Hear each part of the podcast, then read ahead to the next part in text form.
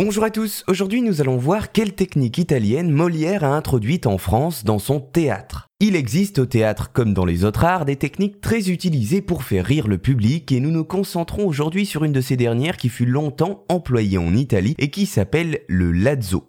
Le lazzo, L-A-2-Z-O, veut dire en français lien et était dans la commedia dell'arte des moments d'improvisation burlesque, que ce soit des plaisanteries sous forme de paroles, d'actions, de jeux de mots, de grimaces ou encore de gestes. C'était un moment très particulier d'un spectacle. Le lazzo constituait une sorte de parenthèse comique ou de digression à l'intérieur de l'action et il engageait souvent des capacités d'acrobatie verbale ou gestuelle qui étaient par la suite susceptibles de devenir la marque de fabrique d'un acteur spécifique. Le but d'une personne qui engageait un lazzo était alors premièrement d'improviser du mieux qu'il puisse pour faire rire le public, mais également de caser ces moments de lazzi, lazzo singulier, lazzi au pluriel, en des moments qui seraient particulièrement pertinents et qui aideraient à rythmer le spectacle. Et c'est ici qu'intervient Molière, grand dramaturge du XVIIe, qui fut le premier à introduire dans le théâtre français le procédé italien du lazzo. Je cite Elisabeth Giuliani et Jean-Michel Vinciguerra, qui sont deux spécialistes du thème. On le voit très tôt dans ses premières farces, où le comique ne repose pas seulement sur la drôlerie du texte, mais sur le jeu de scène, librement développé et d'une durée sans rapport avec le texte parlé.